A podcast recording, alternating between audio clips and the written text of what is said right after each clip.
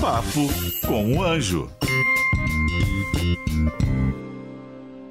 Olá pessoal, bem-vindo ao podcast Papo com o Anjo. Mais um episódio incrível e hoje ah, vai, vamos ter uma aula sobre Venture Capital. E o que é Venture Capital? É, chama capital de risco. E atenção, você que estiver precisando de investimento, quiser entender como funciona esse mundo, entender como é que é captar dinheiro para o seu negócio, para o seu projeto, não perca esse podcast que está incrível. Aliás, foi difícil demais trazer esse convidado aqui hoje. É um cara que tem dois filhos, é um cara que, na minha opinião, é o cara que mais entende desse tal de venture capital no Brasil. É, é, um, é uma sumidade, é assim, todo mundo respeita e um cara que é respeitado né, por unanimidade, a gente tem que trazer aqui no Papo com Anjo, até porque a gente, o nome desse podcast é Papo com Anjo.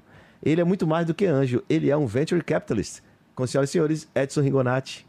Muito obrigado pelo convite, João. Muito feliz de estar aqui com você. Bacana demais. O Edson, além de, gera, além de investir em startups, ele também gera conteúdo. Ele tem um podcast também muito legal. Como é o nome do podcast? Playbook.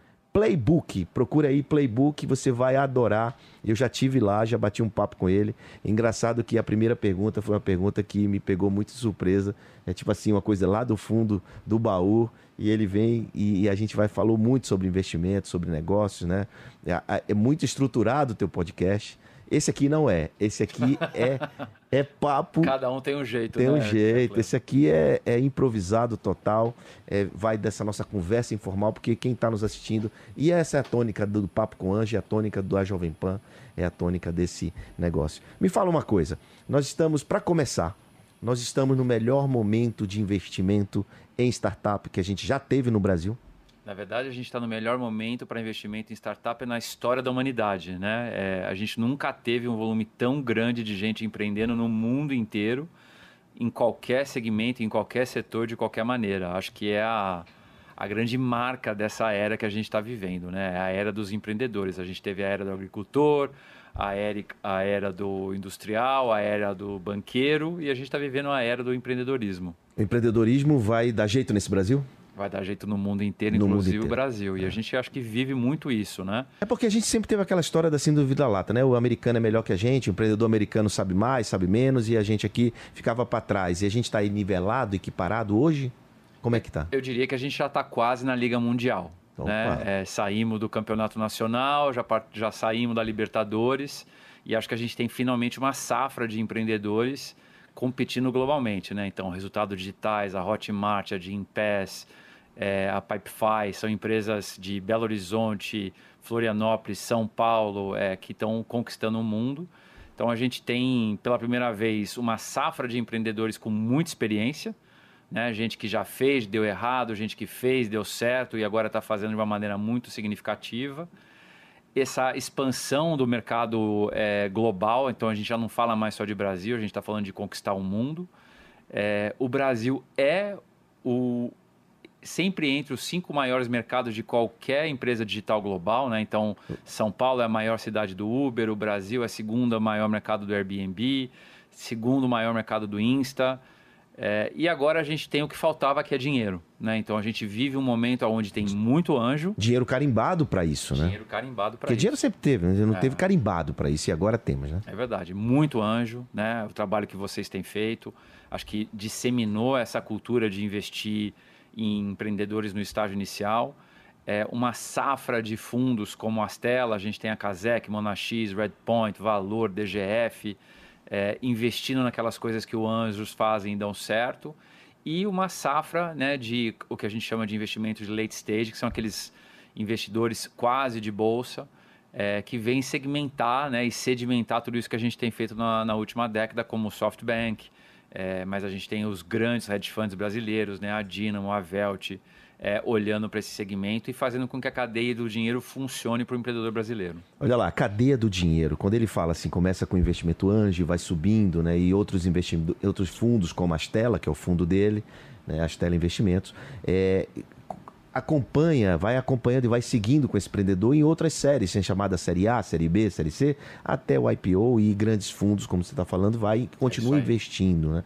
Então isso é isso essa essa essa, essa jornada é completa praticamente. É claro que nós não temos grandes fundos de série C, série B aqui, mas nós já temos alguns e os americanos estão vindo é nos ajudar e investindo nesses negócios que a gente investe no começo e eles vão, se der certo, como os, exemplos que você citou, alguns deles, inclusive, têm as tela investimento investindo neles, né? Exatamente. É, então você acompanhou. E é um grande negócio, porque quando você investe no começo, você tem um valor menor da empresa, você tem um valuation menor e você investe um recurso menor mas é super importante para a empresa ter aquele primeiro dinheiro, segundo dinheiro, terceiro dinheiro para fazer acontecer. E nessa linha de, de dinheiro, de investimento, eu, a gente viu uma também, além disso, e não esse, esse, esse, essa situação não acontece muito no Brasil, mas a gente viu lá fora grandes empresas, conhecidas empresas como WeWork, a própria Uber e tantas outras, com abundância de recursos de funding, né, com rodadas subsequentes de investimento,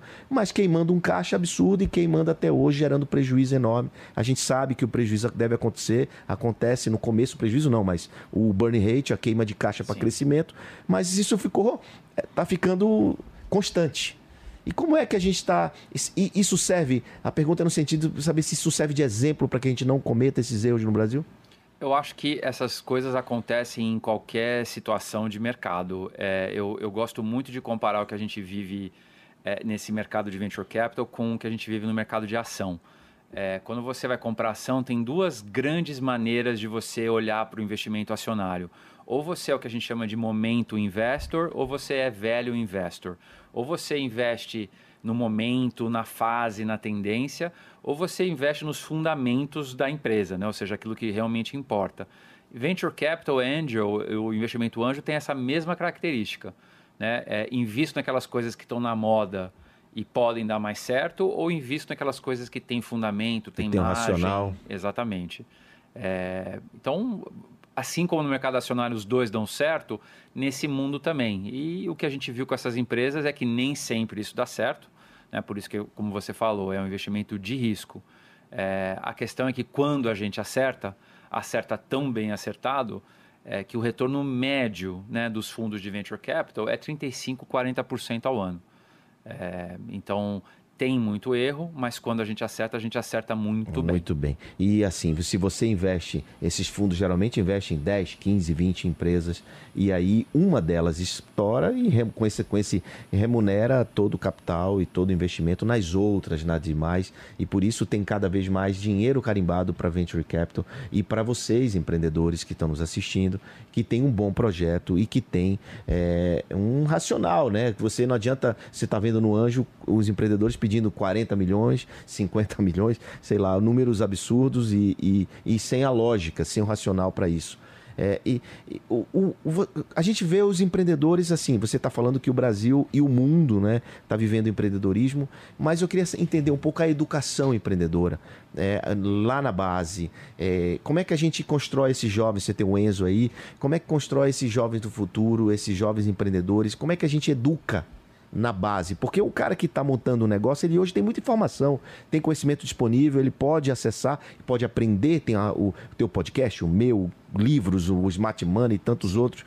Tem, tem onde buscar conteúdo. Mas e o jovem? Ele, como é que ele se prepara? Como é que a gente muda a mentalidade do Brasil em relação à educação na base? Bom, essa base ela já vem com uma outra perspectiva, né? Os nossos filhos, o Enzo que está aqui com 12 anos, é, já, já nasceu é, dentro da internet, né? E para eles, é, com essa cultura que eles vivem online, fazer pitching é a coisa mais normal, fazer projeto online é a coisa mais normal. É, já vem com uma outra carga é, diferente daquela que a gente que a gente cresceu, mas vem principalmente com os elementos que eu acho que são fundamentais para essa nova era, que é a perspectiva do design thinking, que é a, a perspectiva de fazer rápido, errar rápido e fazer de novo.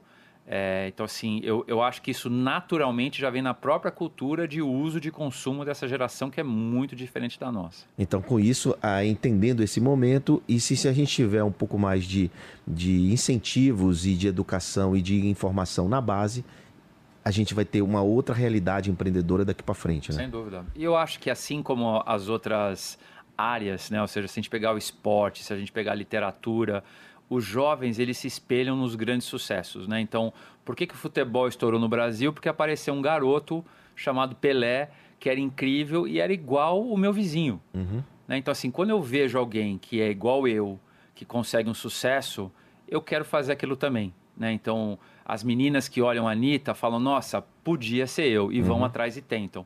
Né? O empreendedorismo é a mesma coisa. Então, assim, conforme os jovens forem vendo o que o André Street fez né, com a Stone, o que o César fez com a Jim Pez, o que é, o Eric está fazendo com a Resultados Digitais, isso vai servir de impulso. Né? A gente tem o Wildlife de games, né? Então eu tenho certeza que Exatamente. o meu filho vai querer né, fazer a mesma coisa que os caras fizeram. Isso gera uma manada de gente tentando replicar, fazer isso, e aí a gente vai ter ainda mais gente fazendo mais dinheiro, mais sucesso, né? E a coisa vai se autoalimentando. O engraçado é que, é, o que o importante é que você está dando referências reais de empreendedores reais, de empreendedores que sabem que fazem acontecer realmente, né? A questão é quando essa inspiração vem de gente que que efetivamente não tem resultados e que quer ensinar sem quer ser professor de surf sem nunca ter surfado, né? Então isso, isso é o que a gente vê no mercado também. Isso me preocupa muito, né? Por conta da, da formação dessas pessoas, desses jovens daqui para frente. Acho, mas isso é uma coisa que tem em todas as profissões, verdade, né? Tem em todas as profissões e não é não é diferente nesse nosso mundo de investimento.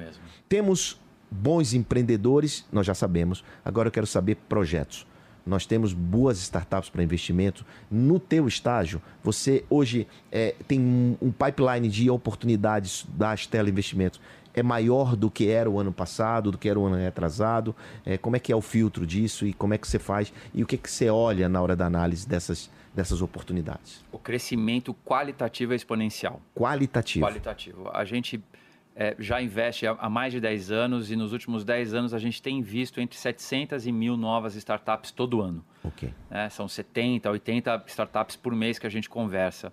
É, o que é muito diferente é a qualidade. É, de novo, como a gente estava falando, é o cara que já fez, está fazendo de novo, é, que não tinha time agora tem, que não tinha CTO agora tem, que foi para os Estados Unidos ver como é que faz, ou que trabalhou dentro de uma dessas grandes empresas e está saindo e fazendo do jeito dele. É, então, hoje a gente tem pelo menos 200% a mais de grandes oportunidades para investir do que a gente tinha no ano passado. E isso tem aumentado mês a mês. Né? É, é muito legal. Eu acho que a gente é privilegiado porque a gente, viu, a gente vive um pedaço do Brasil que pouca gente vive. É, muito jovem bacana, muito jovem inteligente, muito jovem muito bem preparado e a gente não deixa nada a desejar para empreendedor de lugar nenhum do mundo. É, e você roda o mundo todo, você está falando com muita propriedade e, e, o teu fundo investe e, e é, tem relações com fundos internacionais.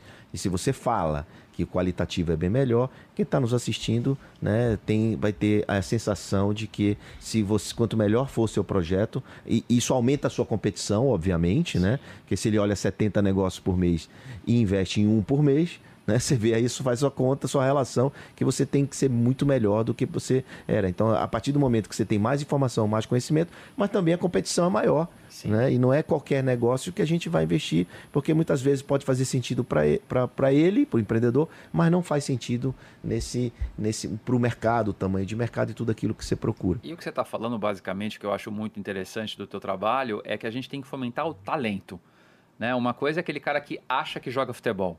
Uhum. Outra coisa é aquele moleque que fica 15 horas por dia fazendo embaixadinha ou fazendo fundamento, ou batendo escanteio, ou dando cabeçada para conseguir fazer direito no uhum. dia do jogo, né? O que a gente procura, voltando para a tua pergunta do que, que a gente está atrás, a gente está atrás de talento.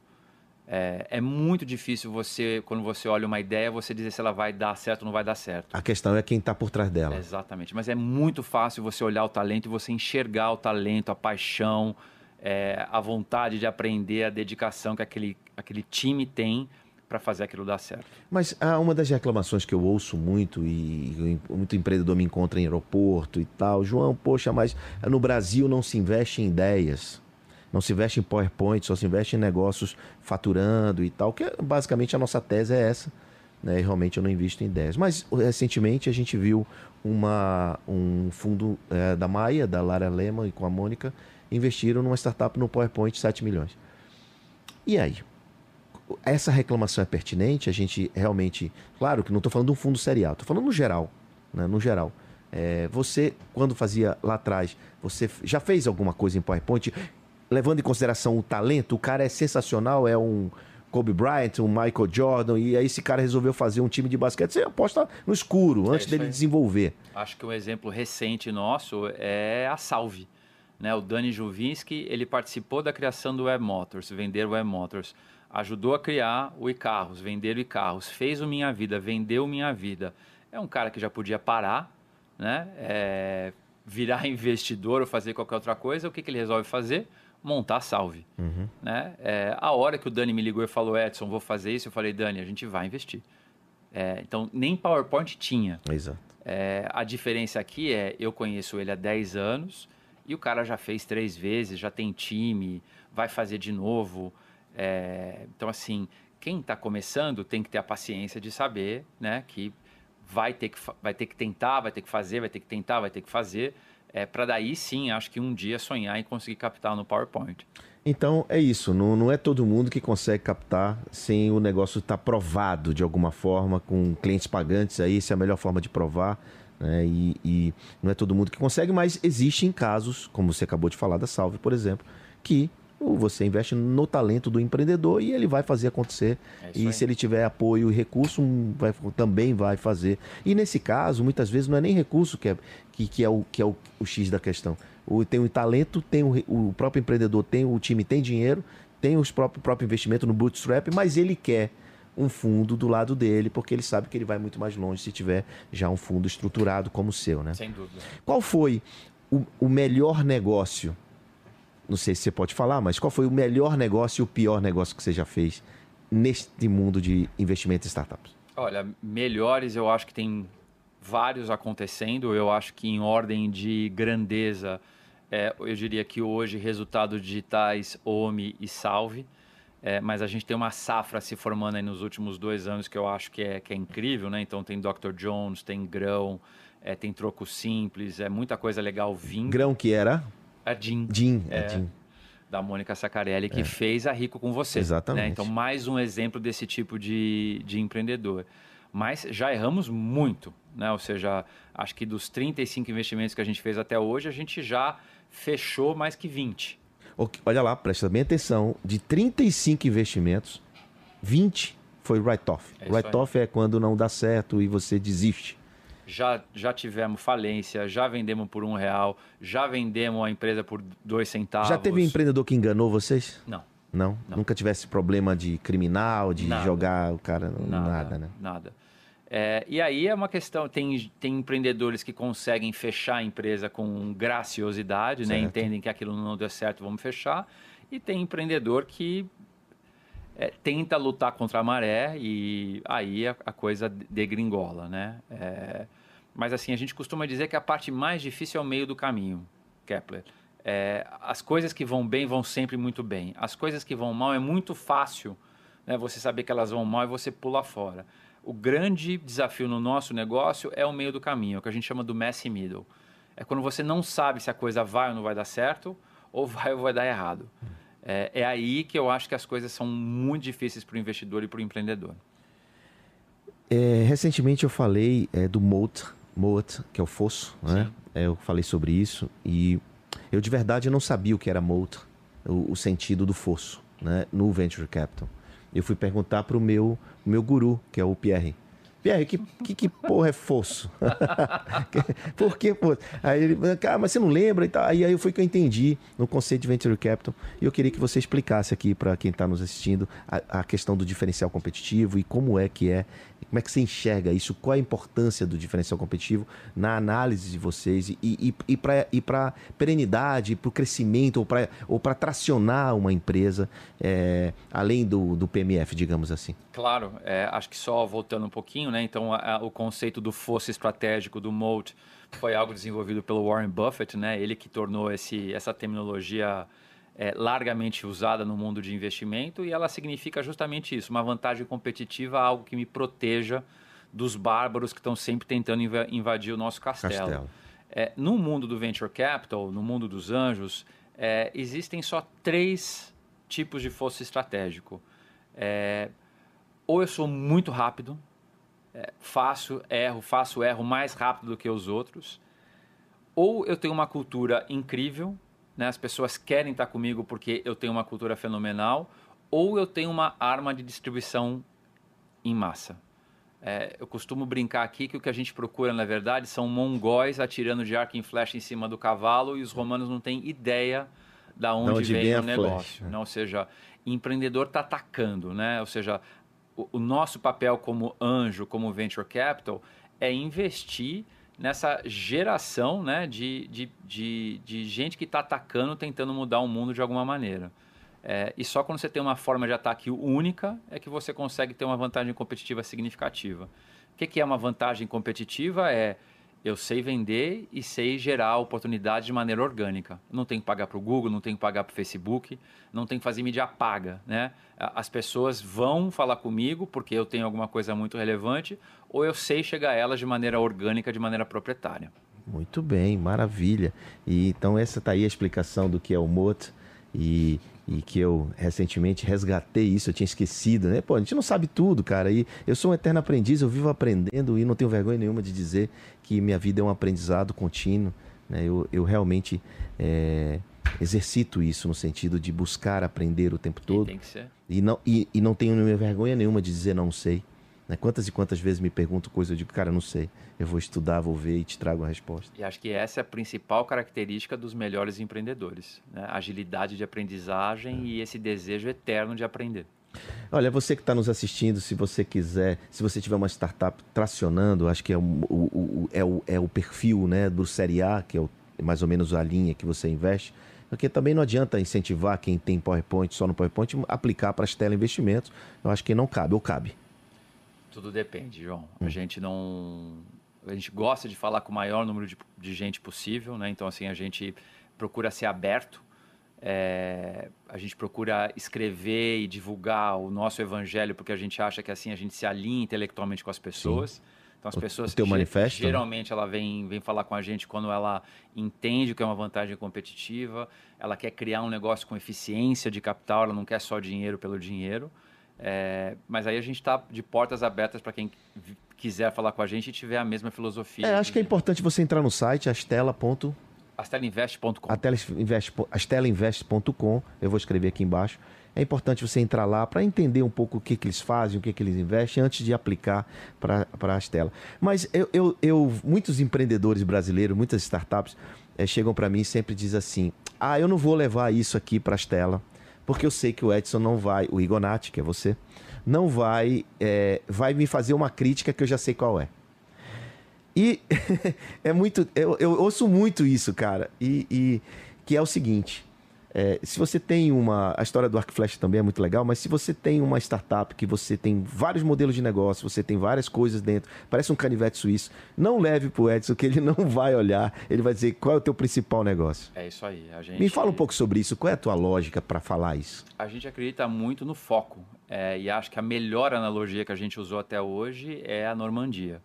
É, todo grande empreendedor quer conquistar a Europa. Certo. Né? É, a dificuldade é por onde que eu entro. Por onde que eu entro? Posso entrar pelo Bósforo, posso entrar pela Itália, pela Espanha, pelas centenas de praias na França, mas você de verdade só consegue iniciar um ataque quando você escolhe uma praia. Exatamente. É. E foi uma praia, aliás, foi uma praia surpresa, diga-se de passagem, que eles esperavam outro lugar, né? Exatamente. Eu não sei, Per, não sei lá o que é o nome da outra praia, e foram para outro lugar. Hitler estava esperando numa praia e foi na outra, Exatamente. né? Exatamente. Então o que a gente procura é isso, são empreendedores que têm a coragem, e é necessário ter coragem para você focar. É, por que tem que ter coragem? Porque se eu não foco, a minha chance de sobrevivência é alta. Certo. Né? É, tenho certeza que alguma coisa eu vou conseguir é, fazer. Você atira para todo lado, de repente você ali acerta alguma, acerta coisa. alguma coisa. Agora, se eu tenho foco e erro, hum. é morte. Certo. É, então, para o empreendedor, é mais difícil focar. Mas o que eu digo para eles é que se você não foca, a chance de invadir é quase zero. É assim. Bom, e eu não podia ir embora daqui, porque parece que eu soube que você vai desenvolver um curso chamado é, de um, curso chamado Product Market Fit. Você já fez esse, esse piloto desse treinamento com a Bossa. com a Bossa Nova lá com a gente e todo mundo adorou. Aliás, todo mundo é seu fã. Você é um dos caras que mais entende. Isso não é missa de presente, você sabe disso. Né? Você é um cara que mais entende desse assunto no Brasil. Mas isso, isso vai virar um treinamento você vai conseguir levar para mais pessoas, porque se mais pessoas tiverem acesso a isso, você vai ajudar muito mais gente. Então, como você pensou nisso, de alguma forma, de, de levar esse conteúdo para mais pessoas, ou você vai deixar ainda um pouco restrito para alguns grupos? Estamos tentando, né? ou seja, com a mentalidade empreendedora de fazer sem medo de errar. Uhum. Fizemos um teste com a Bossa Nova que eu acho que foi incrível. Foi. É, basicamente, o que a gente tentou fazer foi levar é, conteúdo que a gente acha que é importante para os empreendedores é, é, é, fazer nessa primeira etapa com maestria, que é o que a gente chama de Product Market Fit. Né? Então, e que a gente vai explicar o que é isso daqui a pouco. Ótimo.